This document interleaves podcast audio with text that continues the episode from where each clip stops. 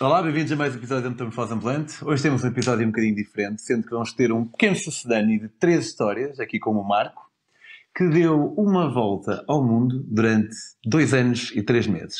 Fiquem por aí, vão curtir.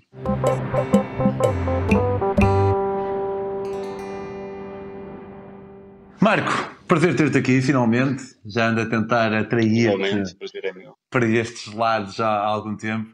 É fechamos, de certa forma, fechamos aqui um círculo, porque quando eu te conheci, conheci, um, ou fechamos um triângulo, quando eu te conheci, conheci ao mesmo tempo o Christian Marx, que, pá, conhecemos no, no Rich Fest, não foi? Daí, foi, acho, daí acho que foi, acho que foi a única vez que... Dizes? Sim. Só ontem é que eu estive a ver a entrevista dele e vocês falavam de mim na entrevista. Foi. Exatamente. Foi yeah, yeah. Sim, pá, foi, foi fixe porque nós, tínhamos uma, uma cadeia qualquer, não era? Tipo, uh, tu tinhas sabido de mim e depois. Uh, ou melhor, eu não me lembro muito bem, mas inspiramos uns aos outros, de certa forma, não lembro muito bem. E, e lembro quando. Sim, foi. Eu, eu, comecei, eu comecei a ler o, as, as tuas histórias quando tu fizeste a primeira viagem até Singapura. Uh, comecei a vê-las, acho que era no blog ou no site da Amplif, Amplificação, algo assim. Amplificação, e é. como, as tuas histórias inspiraram bastante para fazer a minha viagem à volta do mundo. Um, basicamente, tu inspiraste-me para fazer, como eu te disse na altura. E depois o Christian inspirou-se uh, em mim e depois também te conheceu e inspirou-se também nas tuas aventuras. Portanto, obrigado. Exatamente, depois alguém há, de ler, alguém há de ler o livro do Christian e alguém se inspira nele. E pá, esta cadeiazinha de, de inspirações perpétuas é, é, espetacular, porque pá, eu lembro-me uma pessoa que me inspirou particularmente eh, em 2009, fui à Índia a primeira vez, fui uma viagem de duas semanas, e pá, conheci lá um espanhol que o gajo estava em viagem há, há oito meses ou assim, e para mim o, o simples conceito de viajar durante oito meses já era uma cena assim o quê, mano? Tipo, oito meses, tu és todo, tipo, já, para mim já era bué, e é bué na mesma. Mas, obviamente, hoje em dia conheço pessoas que teve aqui, o, aqui há umas semanas na, na Metamorfose de Luís Simões, que teve, tipo, cinco anos uma vez e quatro de outra, e depois tu próprio acabaste por bazar, tipo, também um milhão de dias, não foi? Tiveste dois anos e meio eh, e muito fora. Quando saíste já tinhas dois... ideia que ia ser tanto Uh, dois, dois anos e três meses, sim. Quando, quando, quando comecei a viagem, uh, sim, tinha, tinha a ideia de que ia estar algum tempo fora, tinha-me preparado para isso. Mas estava um bocado limitado tanto pelo dinheiro, por isso é que eu uh, escolhi e decidi viajar à boleia. Um, mas, e na verdade, eu acabei a minha viagem ao final de, deste tempo porque houve uma emergência familiar em que eu tive que voltar, porque a minha ideia era, eu, o último país que eu estive foi na Colômbia, uh, e a minha ideia era continuar a, a, viajar até ao norte, até aos Estados Unidos, Canadá, e depois daí voltar de barco.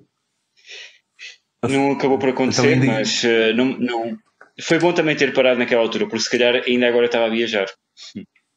Yeah. Sentes que se pode tornar uma espécie de pá, de vício, de onde depois é difícil uma pessoa sair, tipo, uma vez que começa assim um império tão sim. sim, sim, de certeza absoluta. Eu tenho, tenho amigos que há anos que andam a viajar, basicamente, voltam a casa para depois voltam a viajar. E um, eu sinto que é, que é viciante. Eu próprio, quando acabei esta grande viagem, uh, eu para mim uh, não acabou a viagem naquele momento em que eu desisti porque eu continuei a fazer viagens. Voltei várias vezes ao Irão e fiz várias viagens à boleia. Voltei a fazer de Portugal ao Irão à boleia depois disso. Uh, a viagem não acabou e, e, eu, neste momento, estou um, um pouco mais uh, no mesmo sítio, não faço tantas viagens, uh, mas continuo com o bichinho dentro de mim de, com a vontade de fazer uma viagem grande outra vez. Tens uma ligação particular com o Irão, não é? Como, na verdade, como muitos viajantes Sim. passam aqui, mas, mas tu, uh, a tua cara metade, mas a tua cara metade é iraniana, é? Que dá, acaba por ser é uma, uma, ligação mais especial, mais especial do que aquela que, uhum. que eu tenho. A cena de encontrar amor em viagem, uh, para mim, é, é, sempre interessante, porque pá, eu nunca, nunca tal me foi permitido, porque eu a mim próprio não me permitia, porque o meu coração estava ocupado e então não havia grande. O cadeado estava fechado. Mas é, é sempre interessante, tipo, não, não sentes que. Sei lá, tipo, uma pessoa quando está em viagem acaba por viver tudo mais intensamente. E, e uhum. parece-me interessante o facto de uma pessoa se apaixonar em viagem porque deve ser um amor, uh, de certa forma, ainda mais intenso, não é? Porque tu estás. O amor é sempre intenso, a viagem é sempre intensa. E, e viver uma paixão dentro de uma viagem deve ser realmente alucinante, imagino. Tu, vocês conheceram-se enquanto estavam a viajar e depois ela viajou contigo ou voltaste mais tarde? Espero não estar a entrar em. Se tiver a entrar Sim. em meninos mais íntimos, estás à vontade para mandar Sim, a conhecemos no Irão e depois viajámos na Turquia e depois viajámos outra vez no Irão e uh, foi assim que viajámos. Que foi e agora finalmente, então, depois tu... de um longo processo, ela finalmente veio para Portugal e já cá está uh, seis ou mais, creio, oito meses que ela cá está. E agora estamos a fazer a nossa vida aos dois e, e está a ser interessante. Está a ser uma nova, uma nova fase da minha vida. Foi difícil para ela conseguir a residência portuguesa? Foi. Okay. Mas já conseguiu que... e pronto, agora está. Ótimo, ainda bem, fico contente. Então, Não tu, quero entrar em detalhes tu... sobre isso. Ah, claro, sem, sem, sem problema. Tu saíste de Portugal, foste andando por Boleia em, em direção a oeste, né? E um, uhum. oeste. Foste, foste, foste para, o, para o oeste? Para este? Ou foste para o oeste primeiro? Este. Para este. sair de Portugal, foste, Espanha.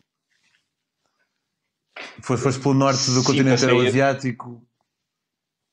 Não, na verdade a minha viagem é assim, eu fiz uh, a minha ideia inicial era fazer tudo completamente à boleia, mesmo barcos e tentar avião e tudo. Porque por uma questão, uma questão monetária eu tinha juntado, isso não é, não é, eu digo no blog e digo a toda a gente, eu gastei na minha viagem 10 mil euros e basicamente esse era o orçamento que eu tinha para, para a minha viagem. Eu não trabalhei durante a viagem, Uh, e eu sabia que ia ser difícil fazer uma viagem à volta do mundo com esse dinheiro. Não é pouco, mas também não é muito quando tu planeias fazer algo assim tão megalómano.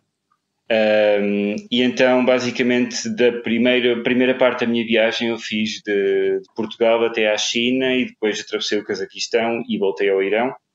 Uh, e depois, quando estiveste a falar com o Cris, nós estivemos na Arménia, foi de, dessa vez que eu estive no Irão. Ele ia para o Irão, eu ia para a Rússia onde vou contar a história a seguir.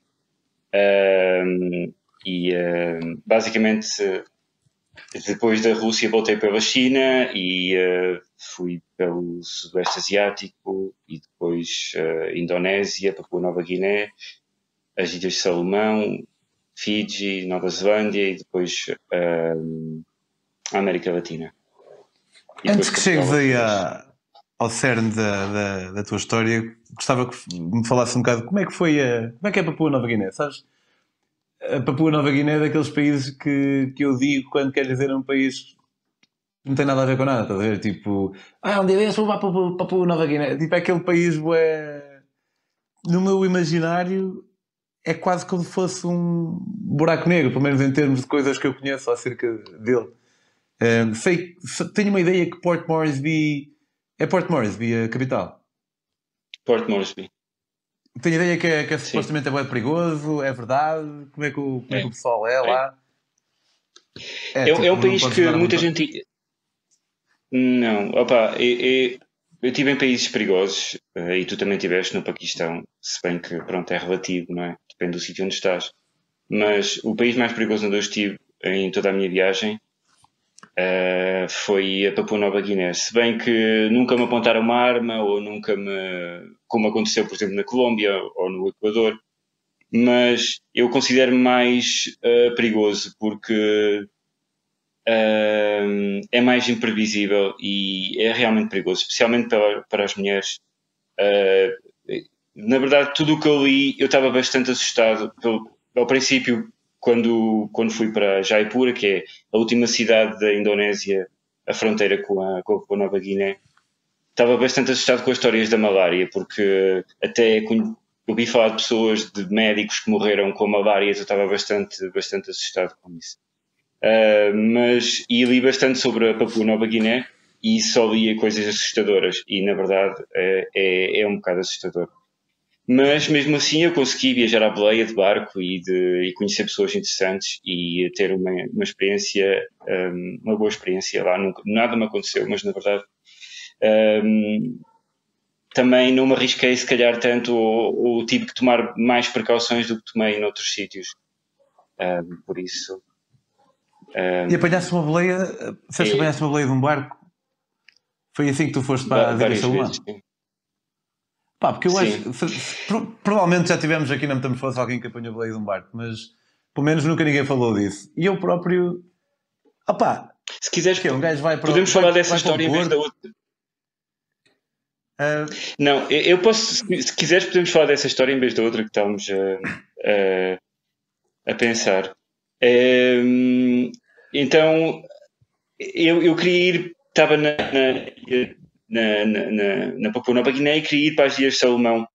E não há transportes, nem sequer à fronteira, tu tens que ir carimbar o teu, um, o teu passaporte uns dias antes na cidade principal, antes de, de, sair do país. Diz mais ou menos vou sair daqui a cinco dias ou assim. E eu sabia, já tinha lido algumas coisas, se calhar havia uma possibilidade, se fosse para portos de pescadores, que era possível uh, encontrar algum pescador que me levasse até à próxima ilha, que já era Ilhas de Salomão. Um, as ilhas uh, do Tesouro, Treasure Island ou alguma coisa assim. Sim, eu já o tinha feito várias vezes na Indonésia, tinha passado basicamente as ilhas todas à boleia.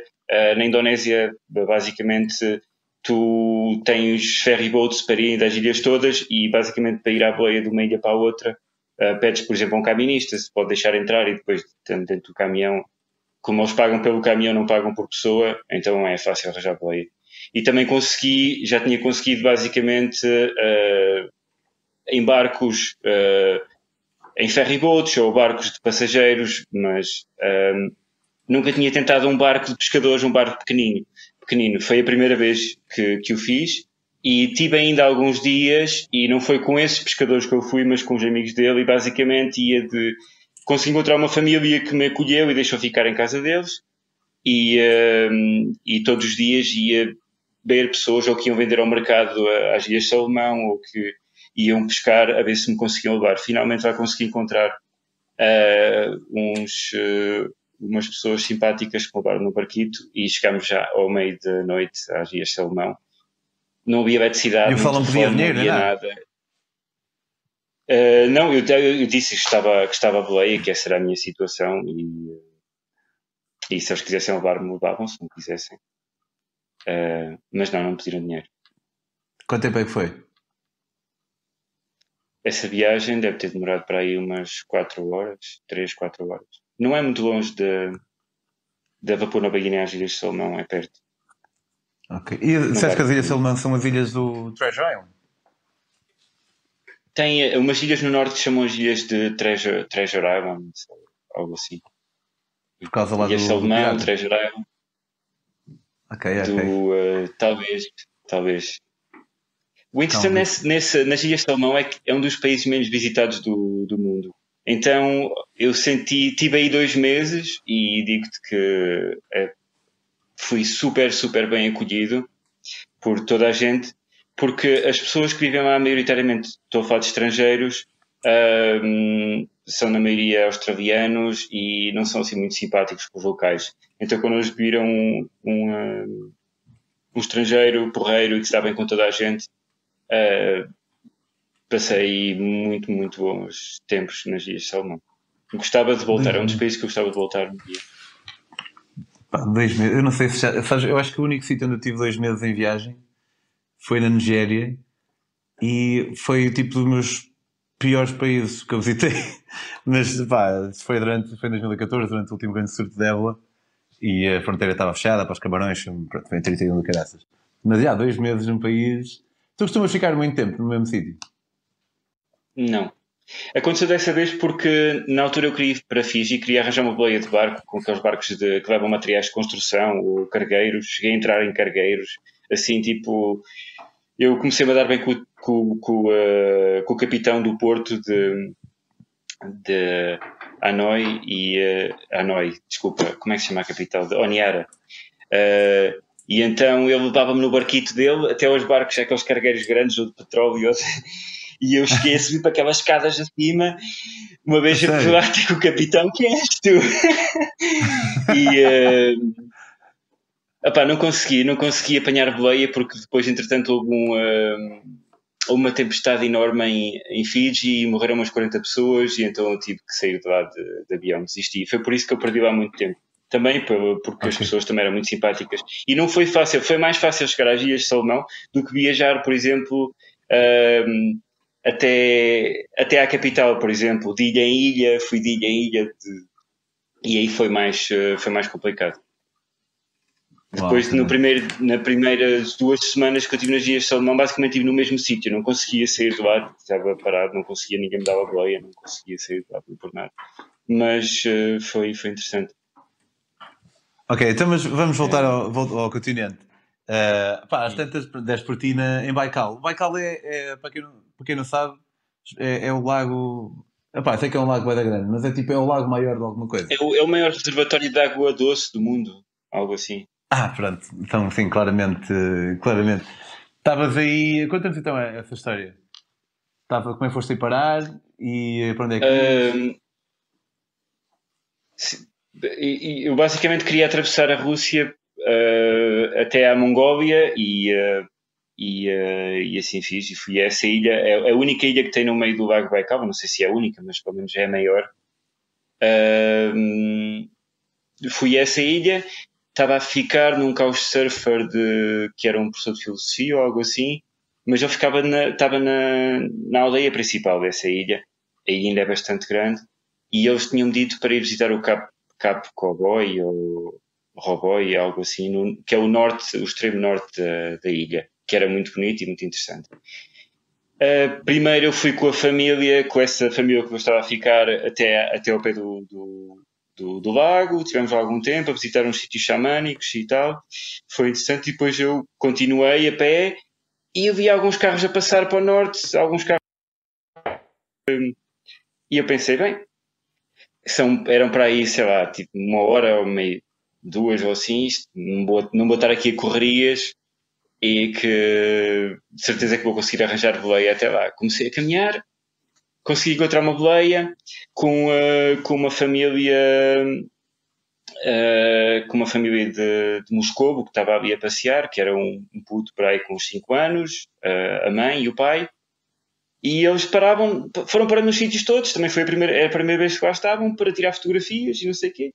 Quando chegámos ao norte da ilha, já era de. já estava a ficar de noite e fomos lá tirar umas fotografias com o pôr do sol, foi, foi brutal. Uh, quando voltamos para o carro, isto já estava a ficar de noite. O carro não pega. É daqueles tipo jeeps, uh, mas automáticos dos novos, que eles tinham lugar por lá e aquilo carregava. Fiquei com esperança porque o homem disse-me que era que era engenheiro, bom, ele vai conseguir resolver esta situação, mas não. O carro não pegava e ele começou-me a escrever uma carta em SOS em russo, porque opá, naquela situação, quem é que ia caminhar até à aldeia mais próxima ficava talvez uns 10 km? Um, tinha que ser eu, não era? O pai não ia, não ia eu, ficava lá com o puto e com a, com a mãe, a mãe não ia, o puto também não, tinha que ser eu, pronto, eu tinha a lanterna, felizmente, mas pensei, epá, estou na Sibéria, tenho que passar por meio da floresta para ir até àquela aldeia, provavelmente há ursos, já lobos, eu sei lá. Eu pensei, não, não, isto não pode ser, temos aqui o carro, temos que resolver esta situação. Eu já com a carta de, de SOS na mão, eu pensei, pedia ele a autorização se podia tentar pôr o carro a trabalhar. Opa, não sei o que é que eu fiz, carrei nos botões todos, pus o carro a trabalhar, pus o carro em ponto morto ou algo assim, e disse ele para ir conduzir. Ele pega no carro, põe o carro outra vez abaixo. Opa, eu não acredito. Eu, vou outra vez para o carro, tento pôr os botões todos, consegui pôr aquela porra a trabalhar. Um, e, uh, e finalmente já vamos, tipo, saí de lá à bruta já de noite pelos buracos tudo a saltar, mas chegamos o puto a gritar o meu nome. Pá, foi, foi lindo, foi lindo. Cheguei, chegámos à aldeia, São e Salvos, e, uh, e fui logo diretamente ao supermercado que estava a fechar para comprar uma coisa para comer. Encontrei lá uns, uh, uns, novos, uns novos holandeses estavam lá a viajar também. Eles disseram: A gente viu-te a passar uh, à tarde tu ias nas calmas, porquê que não disseste nada, nós dámos de boleia e eu, olha, foda. Pois, não, olha, se tivesse, pensei eu, se tivesse despachado mais um bocadinho, eu tinha conseguido, se calhar, ir com estes, com estes porreiros. Até... Mas se calhar se tivesse apanhado boleia deles, não tinhas não tinha esta salvo a situação, não tinhas salvo a situação, não tinhas salvado a situação. Aqui Sim, se calhar essa, essa família tinha lá ficado e tinham lá ficado presos durante a noite e sem, sem roupas, sem água, sem comida. Ia ser um pouco difícil para eles. Ok, conseguiste salvar. Uh... Então, ainda, temos uns minu um, ainda temos uns minutos. Uh, já agora, pá, podemos aproveitar e conta-nos a tua história do, do Tibete, que é bastante sui generis. Tu deste por ti ali na zona não oficial do Tibete, né? mas, uma, mas uma zona onde, onde Sim. há pessoas de, de etnia titana.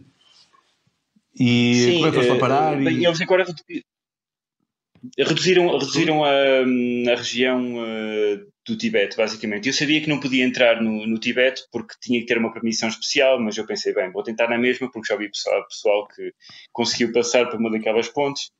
Um, e, uh, e assim fiz. Pus-me de Chengdu, pus-me à boleia para, para o Tibete e uh, primeira, o primeiro sítio onde parei foi uh, Litang, basicamente a população é maioritariamente tibetana. Quando ia a sair da cidade, os tipos que me deram boleia disseram: ah, tens que parar ali, que havia uma, umas águas termais, um, umas termas, ao pé do rio. E eu parei, havia um ambarguito ao lado da estrada e assim, ao pé do rio, o rio ficava logo embaixo, vi uma piscina, mas ali estava uma data de pessoas, incluindo um monge.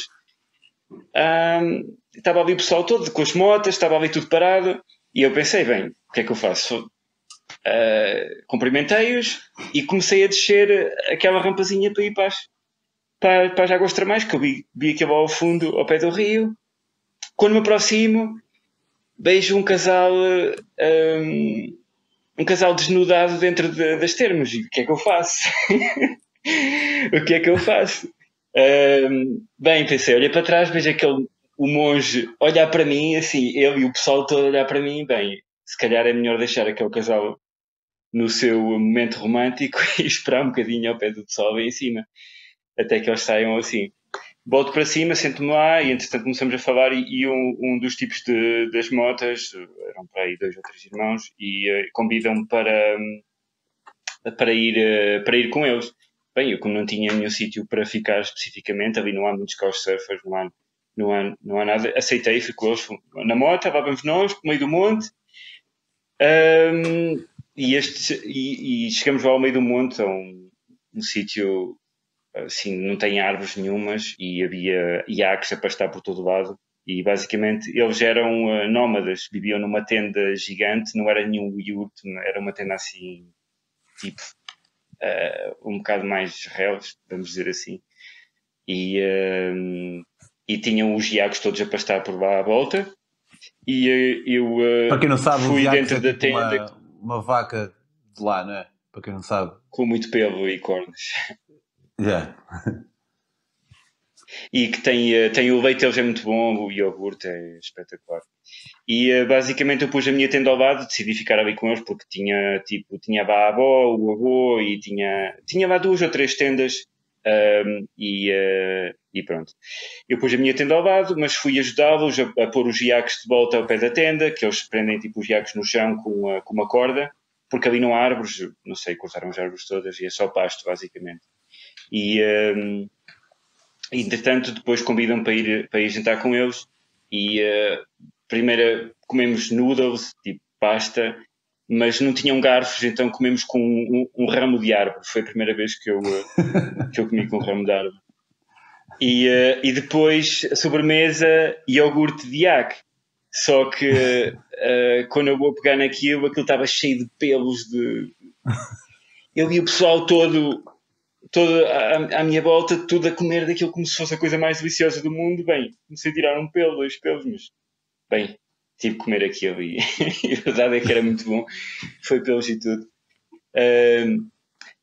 Pá, entretanto, enquanto antes, de, antes disso, quando estávamos à espera de, de que a mãe deles preparasse o jantar, já agora para dizer que, como ali não há árvores, então eles queimavam, a, basicamente secavam a, a, a merda do, do iac do, dos iacos e, uh, e secavam aquilo e faziam o fogo com, com, com aquilo. Um, e uh, entretanto os putos estavam ali todos à minha volta e uh, começam-me a, a, mostrar umas, umas fotografias na, no telemóvel e começam-me a mostrar um filme porno. e eu, uh, como estava a mãe deles ali ao lado a cozinhar, bem, eu pá, achei aquilo já um bocado estranho. Entretanto, depois do jantar, Uh, vamos, uh, eu vou para a minha tenda, eles vêm até cá fora e eles começam a fazer umas, uh, uns convites estranhos para. como é que é de explicar isto sem.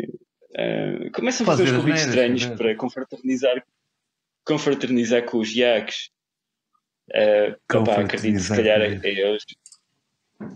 E, e eu opa, recusei, claro e vou para a minha tenda e uh, a verdade é que passado uns momentos depois de estar na minha tenda começo a ouvir uns barulhos um bocado estranhos e e, e era, a era a confraternização a acontecer a confraternização com os iacos eu acredito que ali como não há muito muitas mulheres para socializarem pronto é vida de pastor